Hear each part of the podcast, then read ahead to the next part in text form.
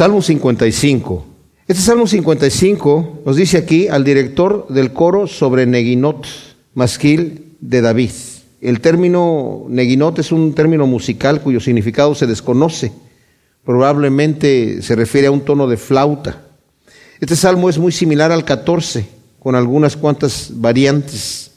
Vamos a leerlo. Nos dice, oh Elohim, oye mi oración, no te escondas de mi súplica, atiéndeme y respóndeme. Me lamento en mi meditación y estoy conturbado, a causa de la voz del enemigo por la opresión del malvado, porque vierten iniquidad sobre mí y me persiguen con furia. Mi corazón se retuerce dentro de mí y sobre mí han caído los terrores de la muerte. Me han sobrevenido temores y temblores. El horror me está abrumando y digo, ¿quién me diera alas como de paloma? Volaría yo y descansaría Ciertamente huiría lejos, moraría en el desierto. Me apresuraría a buscar refugio del turbión y de la tormenta. Devora a Adonai y divide sus lenguas, que he visto en la ciudad violencia y discordia. Día y noche rondan sobre sus muros y la maldad y la injusticia están adentro. Dentro de ella hay insidias y de su plaza no se apartan la arbitrariedad y el fraude. Porque no es un enemigo el que me agravia, pues lo soportaría ni se alzó contra mí el que me aborrecía, pues me habría ocultado de él, sino tú, un hombre igual a mí, mi compañero, mi íntimo amigo, que juntos teníamos dulce comunión y amistosamente andábamos en la casa de Dios. Sorpréndalos la muerte y desciendan vivos al Seol, porque el mal está en sus moradas, instalado en medio de ellos. Pero yo clamé a Elohim y Yahvé me salvará. De tarde, de mañana y al mediodía, me lamentaré y gemiré, y él oirá mi voz. En paz redimirá mi alma del ataque en contra mío. Aunque contra mí haya muchos, Dios oirá y los humillará. El que reina desde antiguo, porque ellos no cambian ni temen a Elohim. Extendió sus manos contra los que estaban en paz con él, violó su pacto. Su boca fue más blanda que la mantequilla, pero en su corazón había guerra. Más suaves que el aceite fueron sus palabras, pero eran puñales. Echa sobre Jehová tu carga y él te sustentará. No para siempre dejará caído al justo. Oh Elohim, tú los harás bajar a la fosa profunda. Los sanguinarios y los traidores no llegarán a la mitad de sus días, pero yo he confiado en ti. Un tremendo salmo que obviamente se refiere a David. David lo está escribiendo acerca de una experiencia que tuvo, una tremenda experiencia, pero también es un salmo mesiánico referente al Señor. Y podemos ver una de las razones por las cuales David sufrió lo que sufrió. Es para que en su propia vida él pueda experimentar en cierta manera como un tipo lo que el Señor sufrió. De manera que muchos de los salmos que escribe David, que son experiencias personales, están como exagerados, en forma poética, exagerado lo que él está padeciendo, porque lo está haciendo como poesía, como arte, pero en la exageración está profetizando exactamente lo que pasó con el Señor Jesús. El Salmo 22, en donde habla acerca de la crucifixión, repartieron entre sí sus vestidos y sobre mi ropa echaron suertes. Eso lo hicieron con David literalmente, pero él lo está hablando en forma poética, de algo terrible que le ha pasado, de cómo se siente él que lo están traicionando y que están abusando de él, pero se cumple literalmente en la cruz de nuestro Señor Jesús. Aquí el trasfondo de este salmo, para que entendamos, debido a que lo que nos dice en el versículo 12, porque no es un enemigo el que me agravia, pues lo soportaría, ni se alzó contra mí el que me aborrecía, pues me habría ocultado de él, sino tú, un hombre igual a mí, mi compañero, mi íntimo amigo, que juntos teníamos dulce comunión y amistosamente andábamos en la casa de Dios. El trasfondo de este salmo es un salmo en donde está David en suma agonía, en una desesperación terrible. Hay salmos que vemos en donde hay una cierta persecución, hay una cierta desesperación de parte de David, pero esto es un salmo exageradamente terrible en el tema de describir su desesperación. Se calcula que aquí David tiene, anda en sus sesentas, sesenta y tantos años. Y el primer versículo que dice, oh Elohim, oye mi oración y no te escondas de mi súplica, atiéndeme y responde porque mi lamento en mi meditación estoy conturbado a causa del enemigo por la opresión del malvado, porque vierten iniquidad sobre mí y me persiguen con furia. Aquí está hablando de una situación terrible que está pasando con él, aunque David fue perseguido. Y vamos a ver en el salmo que sigue, este está hablando de la persecución de Absalón.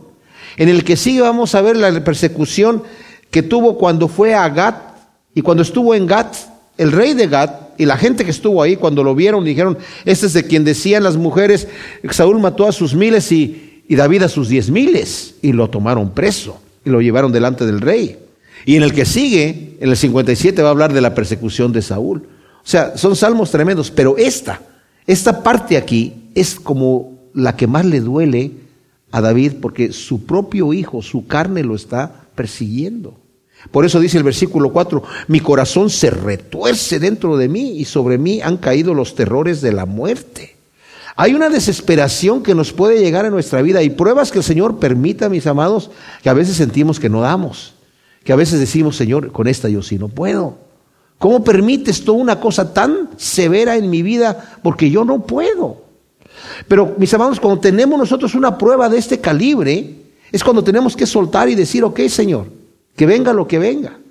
Yo sé que ustedes me van a dar testimonio, por lo menos a mí me ha pasado. Hay pruebas que me han venido a mi vida que yo preferiría, me daría más paz estar muerto que vivo con la prueba que estoy pasando. ¿Verdad? Hay pruebas que son así de ese calibre. Que uno dice, Señor, yo prefiero estar muerto que estar pasando por esta prueba. Aquí David está siendo perseguido por su hijo Absalón. Y vemos que a David le llega la sorpresa porque Ustedes saben que el Señor, después de que David pecó, el Señor le dijo a David que iba a haber espada en su casa, la espada no se iba a separar de su casa. Cuatro de sus hijos murieron. Uno de ellos fue el bebé que tuvo con Betsabé por ese adulterio, murió, pero los otros tres murieron violentamente. Amán, el hijo mayor de David, lo mató a Absalón, su medio hermano, porque Amán violó a la hermana de Absalón que era media hermana de él. Y se esperó al momento oportuno y lo mató. Y después de que lo mató, porque su, su, padre no hizo nada, David no se metió a corregir a sus hijos y como no hizo nada, se vengó a Absalón y una vez que hizo eso huyó, porque David dijo no lo quiero ver, entonces él mejor huyó, dijo quién sabe qué va a hacer mi padre conmigo y se fue. Y después Joab convenció a David a regresarlo, dice, pero no voy a ver su rostro, que esté lejos.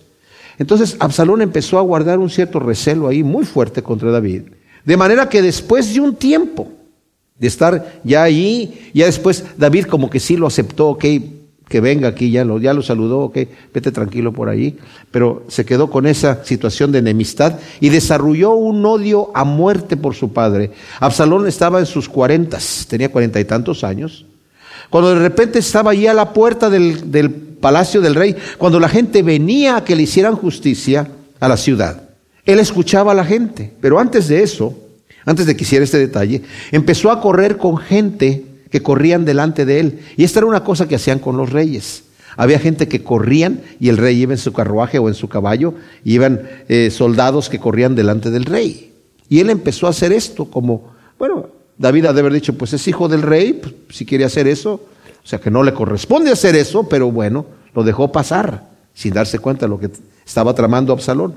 Y más adelante era cuando él se sentaba, ¿verdad?, en la ciudad, a la puerta de la ciudad, y llegaba la gente ahí a juicio, y lo escuchaba Absalón y le decía, ¿cuál es tu problema? ¿Qué es lo que tienes? Es que tengo esta situación, yo vengo aquí con el rey, que el rey es el juez también. Y cuando llegaban, le dice, mira, en realidad no hay nadie que te escuche, o sea, el rey está muy ocupado, no te va a escuchar. Tu situación es justa y tú necesitas ayuda y yo te voy a ayudar. Ojalá quien me diera que yo reinara sobre la gente. Y cuando la gente se arrodillaba para postrarse delante de él, él los tomaba del brazo, los levantaba y los besaba. Y dice la escritura que él fue robando el corazón de la gente poco a poco. La gente ya empezaba a hablar, empezaba a decir, oye, Absalón, es que qué manera de tratarnos, Absalón. Notemos que este momento, cuando se escribe este salmo y cuando Absalón empieza a rebelarse contra su padre, la nación de Israel estaba totalmente en paz. Habían vencido sobre todos sus enemigos, no había ningún problema. El Señor les había dado victoria, estaban bien. Era cuando el reino se había expandido a su máximo durante el reinado de David. Un poco más se expandió durante el reinado de Salomón. Pero David lo expandió tremendamente. Tenían paz, tenían riquezas, estaban bien. Pero empezó esta situación con Absalón, la gente empezó a decir, oye, Absalón es mejor que David. Y se robó el corazón del pueblo, entero, entero. Y David no sabía. Y en eso le dice Absalón a su padre, oye, yo quiero ir a Hebrón para hacer un voto a, Jehová, porque yo le dije a Jehová que si él me dejaba volver aquí a Jerusalén y tú me recibías, que le iba a, hacer, a ofrecer unos sacrificios. Y le dijo su padre David, ve en paz. Y fue allá y empezó una conspiración tremenda. Y dentro de esta conspiración que hizo, invitó gente de los, de los íntimos de David, que no sabían, iban engañados, ahí a la situación esta y de repente le dijeron, Absalón reina en Hebrón y empezaron a gritar. Y el problema con esto es que el consejero de guerra, que era como el primer ministro, el íntimo del rey, Aitofel, se unió a Absalón, se rebeló contra David. Ahora, no sabemos exactamente por qué motivo. Lo que sí sabemos a través de la escritura es que Aitofel era el abuelo de Betsabé. Betsabé, esta mujer que tomó David siendo esposa de Urías Eteo, de uno de sus valientes. En Primera de Crónicas nos, nos nombran todos los valientes de David y ahí sale Urías Eteo. Tomó a esta mujer, adulteró con ella, ella quedó embarazada y para cubrir el adulterio, como no pudo hacer que su esposo se acostara con su mujer cuando lo llamó de la guerra para que se acostara con ella, no quiso, porque estaban en guerra, dijo, yo no voy a hacer esto, mis compañeros están por allá luchando, yo no voy a ir a mi casa con mi mujer. Entonces le mandó la sentencia de muerte en su propia mano a Joab. Ojo, todo esto que estoy diciendo lo sabe Aitofel, porque él es el consejero de guerra. Está viendo lo que está haciendo David. Le está enviando la sentencia de muerte del esposo de mi nieta. Y van y lo matan. Y luego David toma a la mujer y se cae y se casa con la viuda y todo lo reciben muy bien y no hay problema. Aunque los íntimos de David sabían lo que había pasado. Los que estaban cerca de él, sobre todo Aitofel, que era su primer, su mano derecha. Era su mejor amigo, era con el que confiaban y consultaban acerca de cómo iban a ser las guerras. De hecho, nos dice la escritura que consultar a Aitofel era como consultar al oráculo de Dios para preguntarle, vamos de esta manera o vamos de esta otra manera. En los tiempos de, de David era así y también con Absalón empezaron a hacer la situación así. Y llegan allí y cuando David se da cuenta de que dicen que está reinando en Hebrón, Absalón se retira David y dice, vámonos de aquí. Vámonos. Y en el corazón de David, él pone a tres personas, pone a Joab, a Abisaí y a Uzi, me parece, no me acuerdo del nombre. Tres capitanes, divide el ejército en tres. Y les dice, traten bien a Absalón. Cuando lo tomen, trátenlo benignamente. O sea, no le vayan a hacer daño a mi hijo. ¿Y qué es lo que sucede? Que su hijo Absalón muere porque lo mata Joab en la guerra. Y después está llorando, mi hijo Absalón, Absalón, Absalón, mi hijo. O sea, no le importó que había ganado la guerra. Mi hijo Absalón, ojalá hubiera yo muerto en lugar de ti. Ahora entendamos esto para entender el dolor de David. David prefería morir en vez de su hijo. No le importaba perder el reino. No le importaba nada. Le importaba, dice, perdí a mi hijo. Eso es lo que me interesaba. Y Joab reprende porque dice que el pueblo entró calladamente. Normalmente cuando ganaban una guerra la gente entraba gritando y entraba festejando. Dice, entraron como avergonzados. Y Joab le dijo, vive Jehová, que si tú no sales hoy a recibir a tu gente y a ser amables con ellos, que todos se van a rebelar. En otras palabras le estaba diciendo, yo me voy a rebelar contra ti y voy a rebelar a toda la gente contra ti, David. Dice, porque en este día tú has demostrado que si Absalón estuviera vivo, aunque todos nosotros estuviésemos muertos, estarías contento. Entonces David baja la cabeza y sale a la puerta y ya le dicen a la gente, aquí está el rey, y ya recibe a la gente, y le costó trabajo a David que la gente lo volviese a recibir a él. Pero esto es lo que sucede. Ahora, este salmo lo escribe David en el momento en el que se da cuenta de la traición de Aitofel. Este hombre que era su íntimo. O sea, aquí ni siquiera habla de, Absalón. Está dentro de todo lo que está aquí, dentro de los enemigos. Obviamente está aquí también metido Absalón. Pero lo que le dolió a David aquí es que su amigo, con el que tenía confianza, lo traiciona.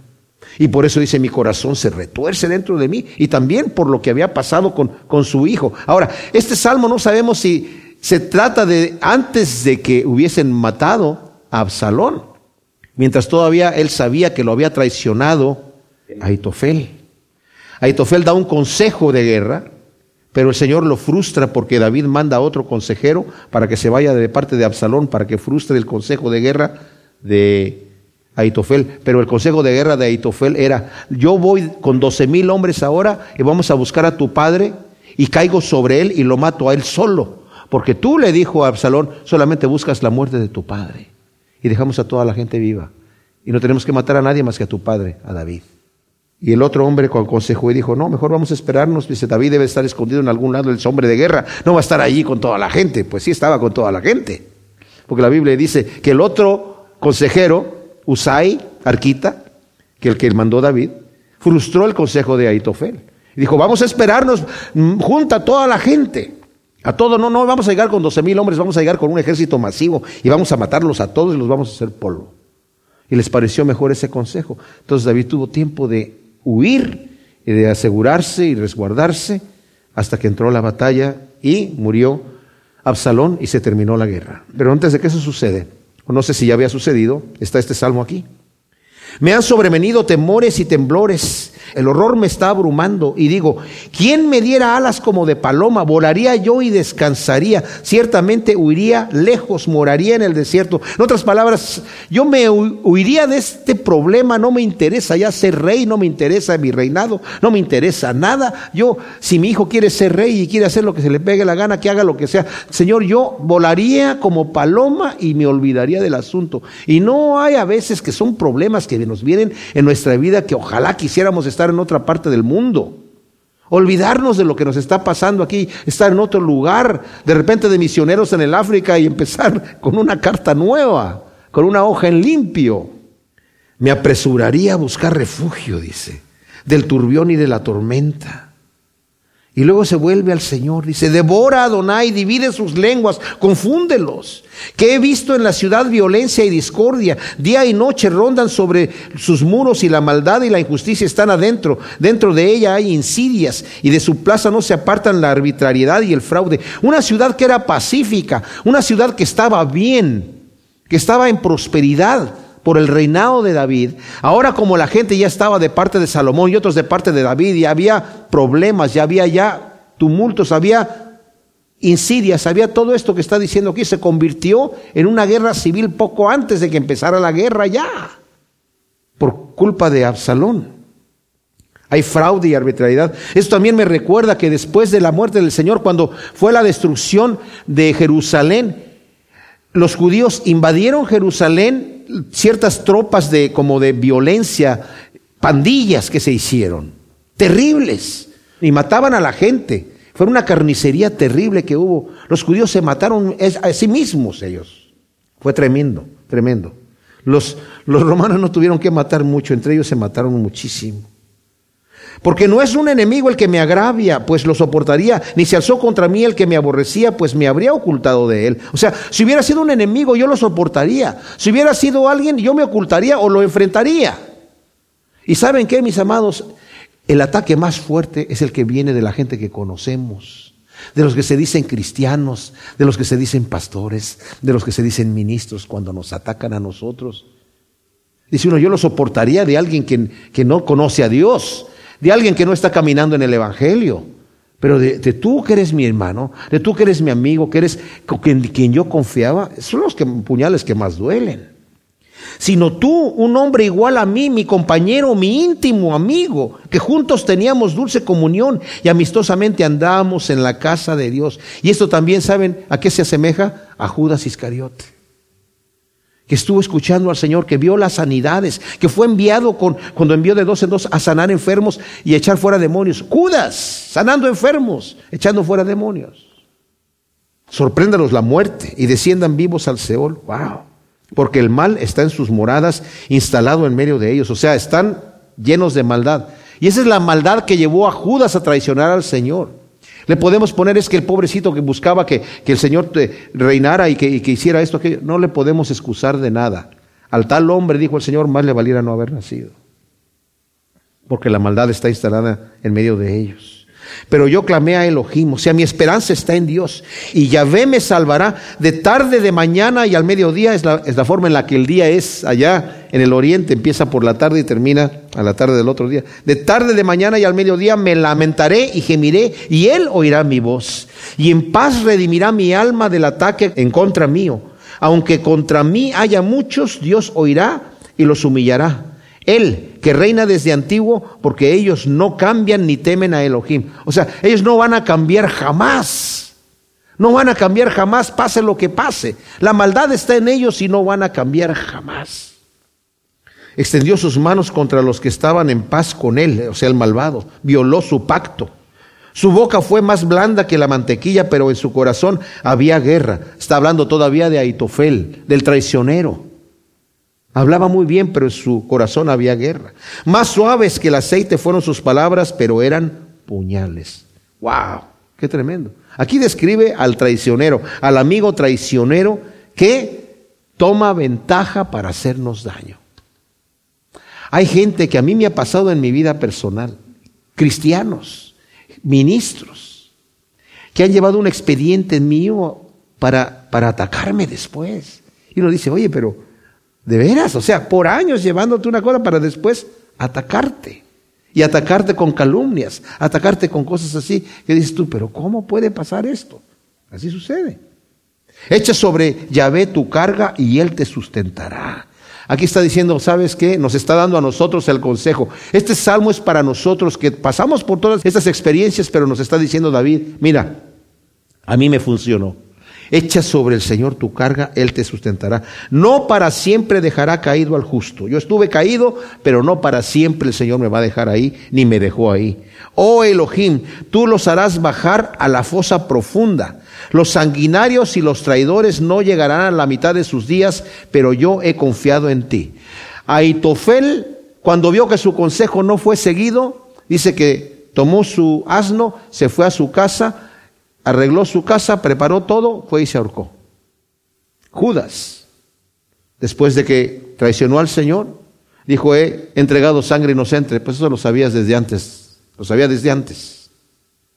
Estaba entregando al que sabía que era el Mesías, que había demostrado que era el Mesías. Lo vio caminar en el mar, vio resucitar a Lázaro, vio resucitar a, a la niña, vio resucitar al joven, vio resucitar, o sea, vio multiplicar los panes, se le multiplicaron en las manos a Judas no llegó a la mitad de sus días.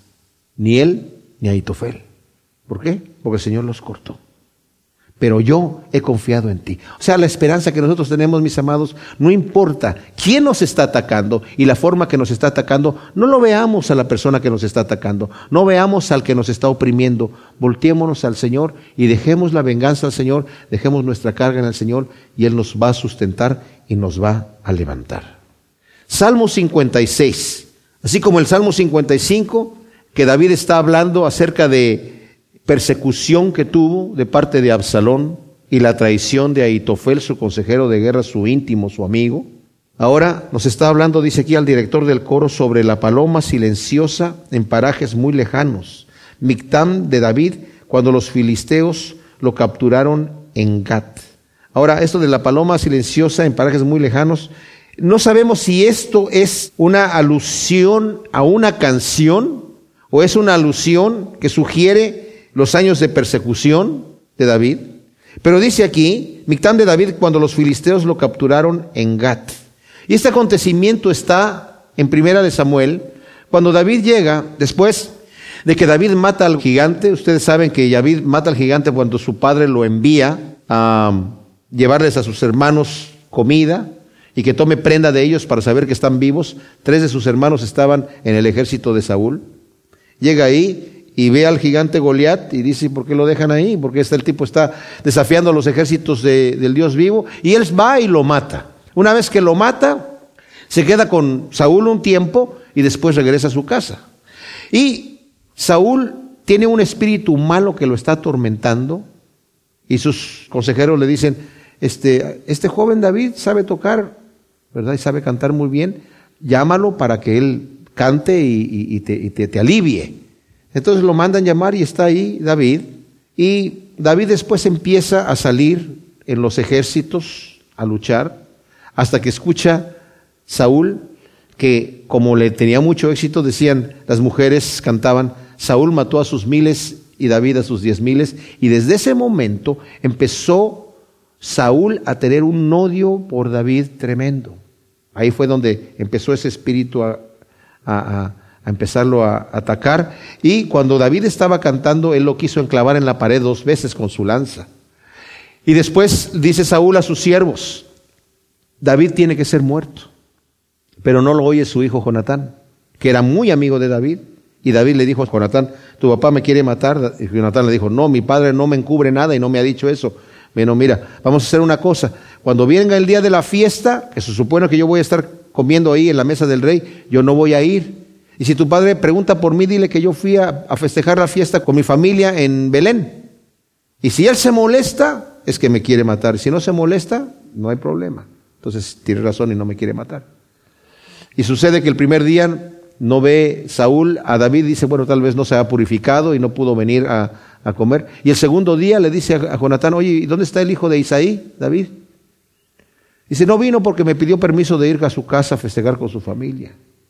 Y se llena de ira y empieza a insultar a Jonatán. Entonces sabe David que tiene que huir. Y manda el rey a la casa de David. Dice, vayan a la casa de David y quiero que lo encuentren y que lo destruyan. ¿verdad? Que lo maten en la mañana. Entonces David sale en la mañana, su esposa le dice, te van a matar. Así que huye y lo deja ir por la ventana, su esposa, y pone un muñeco ahí con una peluca. Y cuando llegan los soldados, dice es que está enfermo. Y le dicen a Saúl, está enfermo eh, David. Dice, pues trágamelo en la cama, yo lo voy a matar. Y cuando llegan se dan cuenta que era un ídolo el que tenía ahí en la cama. Se enoja Saúl, pero David se refugia. Y después que ya se da cuenta Jonatán que si realmente su padre lo quiere matar, se despiden. Y David se va solo, solo. Y llega a donde está el sacerdote Ahimelech. Y le dice, fíjate que vengo en una misión con, especial de, de, Saúl y necesito comida porque los jóvenes no, no, fue tan apresurado que no salimos con comida. Entonces le pasa los panes de la proposición que había sacado el día anterior y puso panes nuevos que estaban allí donde estaba la tienda del el tabernáculo. David no iba con gente, él dijo que iba con gente, iba solo, totalmente solo. Dijo, no traje espada porque el mandato del rey fue rápido. ¿Tienes algo aquí? Dice, pues está la espada de Goliat, que la tengo guardada aquí. Esa me la llevo y se la llevó. Y estaba ahí Doeg, el edomita, y como vimos ya en otro salmo, cuando vio Doeg eso, se fue y no dijo nada, se quedó callado hasta el momento de poder sacar su, su carta para poder sacar dinero del rey. Y el rey estaba después sentado diciendo, ¿quién de ustedes, por qué me han traicionado ustedes? ¿Que acaso David les va a dar a ustedes riquezas? Ustedes son de la tribu de Benjamín igual que yo. Él es de la tribu de Judá. A ustedes no los va a hacer ricos. ¿Por qué me están encubriendo dónde está David? Y le dice Doeg, yo vi a David que fue con el sacerdote Ahimelech. Y él consultó a, Dios por, por él y le dio la espada de Goliat y le dio alimentos. Entonces, Saúl extermina al sacerdote, extermina a toda la familia de los sacerdotes, extermina la ciudad de los sacerdotes, a mujeres, niños y animales y acaba con todo mundo. David sale corriendo y se va a Gat. Imagínense, David trae la espada de Goliat y va a la ciudad de, de Goliat, de los filisteos. Cuando lo ven los filisteos, aquí está David, trae la espada de Goliat. Este es el quien decía a las mujeres que Saúl mató a, sus miles y David a sus diez miles. Y cuando David escucha eso, empieza a temblar, empieza a tener un temor terrible. Y lo llevan delante del rey y él se hace loco. David empieza así a dibujar en las, con la mano, no, sin nada, ¿verdad? Con el dedo en las paredes y en las hojas de las puertas y se empezó a chorrearle la, la saliva en la barba y empezó a, a, balbucear, a decir nada. Y dijo el rey, ¿qué no están viendo que este hombre está loco? ¿Acaso yo necesito locos aquí que me traigan aquí y en mi palacio? Sáquenlo de aquí. Y así David sale, ¿verdad? Esa fue la manera. Bueno, ahí escribe este Salmo 56. Oh Elohim, ten misericordia de mí, porque el hombre me devoraría, me ataca y me acosa sin tregua. Mis enemigos me pisotean todo el día, muchos son los que combaten con soberbia contra mí. El día que temo yo confío en ti. O sea, está hablando, Señor, son muchos los que están en contra mía. O sea, Saúl está en contra mía, toda su gente está en contra mía ahora también. Pero, aparte de eso, Aquí están estos filisteos también. Me devorarían. El día que temo, yo confío en ti. Qué tremendo eso. El día que estoy en problemas, yo no tengo control de la circunstancia. No tengo control de lo que está pasando, Señor. Y por lo tanto, ¿para qué me preocupo? Mis amados, si, si, si yo tengo un problema y el Señor me está dando la solución para que yo lo solucione, yo tengo todavía que pedir al Señor, eso es lo que tú quieres que yo haga y hacerlo. ¿Verdad? Pero si mi problema no tiene solución, no debo decirme, lo único que me queda es llegar al Señor. De cualquier manera tenemos que llegar al Señor para todo, sobre todo cuando es un problema de dimensión. El día que temo, yo confío en ti, Señor. En Elohim, cuya palabra alabo, o sea, su ley. En Elohim he confiado y no temeré. ¿Qué puede hacerme la carne? ¿Qué puede hacerme el hombre? Si Dios es el Altísimo, el Creador del universo, ¿qué me puede hacer el hombre? Y Jesucristo nos dijo, no temáis aquel que mate el cuerpo, porque después de eso no pueden hacer nada más. Y uno puede decir, bueno, es suficiente, Señor, si matan el cuerpo, pues se hace suficiente. No, dice, no pueden hacer nada más. Teme aquel que puede destruir el alma y el cuerpo en el infierno. Mi cuerpo solamente, está hecho para esta vida terrenal y temporal, corrupta, que se va acabando de cualquier manera. Todo el día pervierten mis palabras, dice David, todo el día pervierten mis palabras. Todos sus pensamientos son contra mí para mal. Se reúnen, acechan, observan mis pasos, esperan atrapar mi alma. O sea, lo que yo digo, porque es el problema también que tenía Saúl. David, como sabían los, los siervos de Saúl que Saúl aborrecía a David, esta gente que mató a los sacerdotes y que dijo que el sacerdote había consultado a Dios por él para, para decirle cómo huir o cómo atacar a Saúl o qué sé yo. Saúl en su mente loca ya. Él pensaba y lo declaraba que David estaba en contra de él y que lo quería matar. Y le dijo, tú estás de parte de David y consultaste a Dios para que él esté en contra mía. A su hijo le dijo, que no sé que tú estás de parte de, del hijo de Isaí para estar en contra mía. David no estaba en contra de Saúl, nunca, nunca estuvo. Pero esa es la, la mente enferma de Saúl que decía esas cosas pervierten mis palabras, se reúnan, acechan, observan mis pasos, esperan atrapar mi alma. ¿Escaparán por su iniquidad? Oh Elohim, derriba a los pueblos en tu furor. Señor, no permitas que escapen en su iniquidad. No permitas que tengan victoria.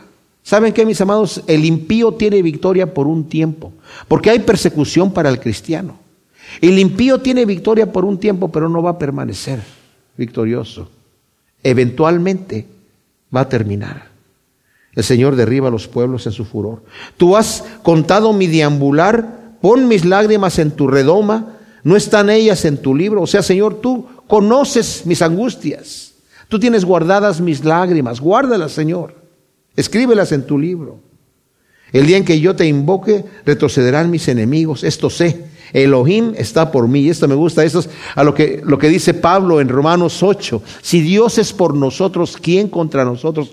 Elohim está por mí. David, ¿cómo sabe David que Elohim está por él? Porque él honra a Dios. Y Dios dice que aquel que le honre a él, él lo va a honrar. Oh Elohim, cuya palabra alabo en Yahvé, cuya palabra alabo. O sea, Elohim está por mí en Elohim cuya palabra alabo, en Yahvé cuya palabra alabo. En Dios he confiado, no temeré. ¿Qué puede hacerme el hombre nuevamente? Recalca lo que acaba de decir anteriormente. Oh Elohim, sobre mí están los votos que te hice. Te pagaré sacrificios de acción de gracias porque has librado mi alma de la muerte y mis pies de la caída para que ande delante de Elohim en la luz de la vida. Después de que le sucede este detalle y sale victorioso, o sea, libre, sin problemas, David de Gat, ya se une con otros hombres que eran ociosos y gente que debía dinero y gente a la cual andaban buscando para hacerle algún daño, se reúne con David y David tiene un ejército de gente realmente de, no es de la mejor gente, digamos, de la mejor clase, sino de gente malvada y de gente de todo tipo, son los que se le unen a David, porque andaban también huyendo por deudas o por diferentes situaciones, gente ociosa. Y es con quien él empieza a hacer su ejército. Pero antes de eso, solamente está diciendo aquí, Señor, gracias porque has librado de la muerte. Entró equivocadamente cometió una tontería al meterse en Gat. Con la espada, iba huyendo, está bien, para huir de Saúl, pero se mete a Gat con los filisteos, justamente de donde, de donde viene la espada de Goliat, ¿verdad? Entonces inmediatamente lo apresaron y lo llevaron al rey, y, Dios le dio la sabiduría de actuar como loco para salir de allí. Él le da la gloria a Dios, y esto es importante que David no dice qué astuto fui yo, ¿verdad? La hice de loco y me libré. No, le da la gloria al Señor. El Salmo 57 dice al director del coro sobre Altashet. Quiere decir, no destruyes. El Salmo 58 también dice el director del coro sobre Altashet, el 59 sobre Altashet. ¿Y por qué dice no destruyas? Aquí dice, Mictam de David en la cueva cuando huía de Saúl, en la cueva de Engadi. Ten misericordia de mí, oh Elohim, ten misericordia de mí, porque en ti ha confiado mi alma y a la sombra de tus alas me refugio hasta que pase la calamidad. Clamé a Elohim Elión, o sea, el Dios altísimo, al Dios que me favorece. Él enviará desde los cielos y me librará de la infamia del que me acosa. Elohim enviará su misericordia y su verdad. Mi alma está en medio de los leones, estoy echado entre hijos de hombres que vomitan fuego. Sus dientes son lanzas y saetas y su lengua espada aguda. Exaltado sea sobre los cielos, oh Elohim. Tu gloria sea sobre toda la tierra Tendieron una red ante mis pasos y mi alma fue oprimida. Cavaron un hoyo delante mío, pero ellos mismos han caído en él. Selah. Pronto está mi corazón, oh Elohim, mi corazón está dispuesto. Cantaré y entonaré salmos. Despierta, gloria mía, despertad salterio y arpa. Que yo despertaré al alba, te alabaré entre los pueblos, oh Adonai. Te entonaré salmos entre las naciones, porque grande hasta los cielos es tu misericordia y hasta las nubes tu verdad. Exaltado sea sobre los cielos, oh Elohim, tu gloria sea sobre toda la tierra. Entonces, David está huyendo de Saúl una vez que se reúne con estos hombres. Saúl sale a perseguirlo, se entera que está en el desierto de Engadi, y Saúl entra a una cueva a hacer sus necesidades fisiológicas. Y sucede que en la cueva donde él entra, está solo el rey, obviamente. Atrás está David con sus hombres. Y desde atrás le dicen los hombres a David, mira nada más, el rey está ahí haciendo sus necesidades, le puedes llegar aquí y hacer con él como el Señor lo está poniendo en tu mano. David se levanta, no dice nada, dice, espérense aquí, se levanta calladamente, sin hacer ruido, y le corta un pedazo de su manto y se regresa. Y dice la escritura que cuando él le cortó el pedazo de su manto, su corazón se entristeció y sintió, está mal lo que estoy haciendo, aún cortando el pedazo del manto de él. Y se regresó y sus amigos, ¿qué pasa a hacer? No, cállese la boca, no voy a hacer nada. No voy a levantar mi mano contra el ungido de Jehová. No le voy a hacer daño. Y después sale ya Saúl.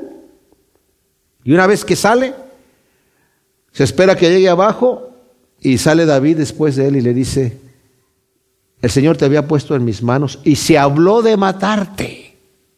Se habló de matarte. Pero yo dije, no voy a levantar mi mano contra el ungido de Jehová. Mira, aquí tengo una parte de tu manto que corté. Y no extendí mi mano para que sepas que yo no te quiero hacer daño. Después Saúl levanta su mano y dice, no es tu voz esa, hijo mío David. Y le dice Saúl, yo sé que tú vas a ser rey de Israel y que Jehová va a confirmar el reinado en tu mano y vas a ser un rey poderoso. Yo ya lo sé y le juró que ya no lo iba a perseguir más. Anteriormente había jurado por Jehová que no iba a perseguir a David. Lo había jurado, pero quebrantó todos sus juramentos. Más adelante los de Sif, del desierto de Sif, llegaron con Saúl y le dijeron que no está David entre nosotros. Y entonces lo incitaron. Por eso también David habla mucho acerca de aquellos que lo incitan. Y vuelve a salir nuevamente Saúl, se le frustra el plan porque cuando llega al desierto de Sif, lo ve llegar David y lo ve que andaba por un lado del monte y David iba por el otro y andaban dando la vuelta así, uno por un lado y otro por el otro, pero David sabía en cualquier momento me van a atrapar. Y en ese momento el Señor utiliza una situación en donde los filisteos le llega la, la noticia a Saúl, acaban de irrumpir en el campamento, entonces Saúl deja de perseguir a David para irse a luchar contra los filisteos, pero después regresa. Y cuando regresa lo ve venir David otra vez Ya ven dónde están, desde las, de la montaña lo ve David que están ahí en el valle y se quedan dormidos para seguir buscándolo al otro día. Y baja David con Abisaí, el hermano de Joab, y llegan en medio del campamento donde está el rey ahí dormido, con su lanza eh, eh, a su cabecera y su vasija de agua. Y le dice a Abisaí, déjame que con su misma lanza yo lo voy a atravesar y no le voy a tener que dar un segundo golpe. Con un solo, en uno solo lo mato. Y David le dijo, no extiendas tu mano contra el ungido de Jehová. No lo vamos a matar. Si Dios lo quiere, se lo quiere llevar, lo va a tener que herir él mismo, o se va a morir de muerte natural, o se va a morir en la batalla. Y justamente se murió en la batalla. Dice, pero yo no voy a levantar mi mano contra él. El día que me toque a mí ser rey va a ser el día que Dios me ponga y no voy a tener que apresurar ese día. Y es ahí donde escribe el Salmo 57. Ten misericordia de mí, oh Elohim, ten misericordia de mí, porque en ti ha confiado mi alma y a la sombra de tus alas me he refugiado hasta que pase la calamidad. Clamaré a Elohim Elión, o sea, al Dios, el Dios altísimo, al Dios que me favorece, y enviará desde los cielos y me librará de la infamia del que me acosa. O sea, Señor, tú eres el que me vas a librar. Yo no me voy a tener que librar. Yo no voy a tener que meter la mano. Tú lo vas a hacer. Yo tengo la confianza de que tú lo vas a hacer. Qué tremendo. Mis hermanos, cuando leemos cosas así, no las leamos como, ah, eso es lo que está en la Biblia, qué bonito, el héroe David. Es para nosotros, para que nosotros vivamos una vida así, para que tengamos ese tipo de fe y ese tipo de confianza, de decirle al Señor, el problema está grave, Señor, la persecución está grave, la situación está terrible, pero yo confío que tú me vas a librar, Señor. Conforme a tu fe será hecho, dice el Señor.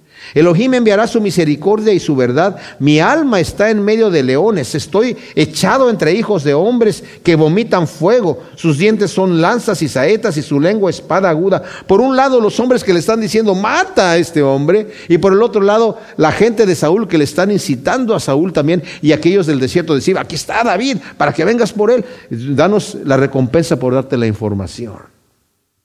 Exaltado sea sobre los cielos, oh Elohim, tu gloria sea sobre toda la tierra. Fíjense, en medio de la tormenta, mis amados, está alabando al Señor, está adorando a Dios, así como Job, en medio de la prueba y en medio de la tormenta. Esto es fe. Tendieron una red ante mis pasos y mi alma fue oprimida. Cavaron un hoyo delante mío, pero ellos mismos han caído en él. Y de esto se encarga nuestro Dios aquellos que nos quieren atacar, cuando nosotros le dejamos al Señor la situación, el Señor se encarga de hacernos justicia, mis amados. El problema es cuando nosotros queremos tomar las cosas en nuestras propias manos y queremos obrar por nuestra propia cuenta, porque no tenemos fe, porque solamente confiamos en la única persona que podemos confiar, que somos nosotros mismos.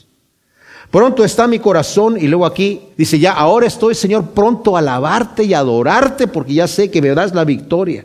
Pronto está mi corazón, oh Elohim, mi corazón está dispuesto, cantaré y entonaré salmos. Despierta gloria mía. Esta es una interpretación a decir, despiértate lengua mía. Dice gloria mía porque era un buen cantor. Despierta lengua mía, despierta salterio y arpa, que yo despertaré al alba, te alabaré entre los pueblos, oh Adonai, te entonaré salmos entre las naciones, porque grande hasta los cielos es tu misericordia y hasta las nubes es tu verdad. Exaltado sea sobre los cielos, oh Elohim, tu gloria sea sobre toda la tierra. Mis amados, cuando estamos en pruebas, estamos en luchas, el hecho de que nosotros nos tornemos a nuestro Dios para alabarlo en medio de la del, conflicto, estamos reconociendo que Dios sabe por qué estoy pasando yo por esa circunstancia y estoy reconociendo que todas las cosas ayudan para bien a aquellos que aman a Cristo. Estoy creyendo a su promesa. David tenía la revelación del Espíritu Santo, obviamente, pero David no tenía la revelación que nosotros tenemos del Nuevo Testamento. David no tenía la escritura que tenemos nosotros en Romanos, todas las cosas ayudan para bien a aquellos que aman al Señor.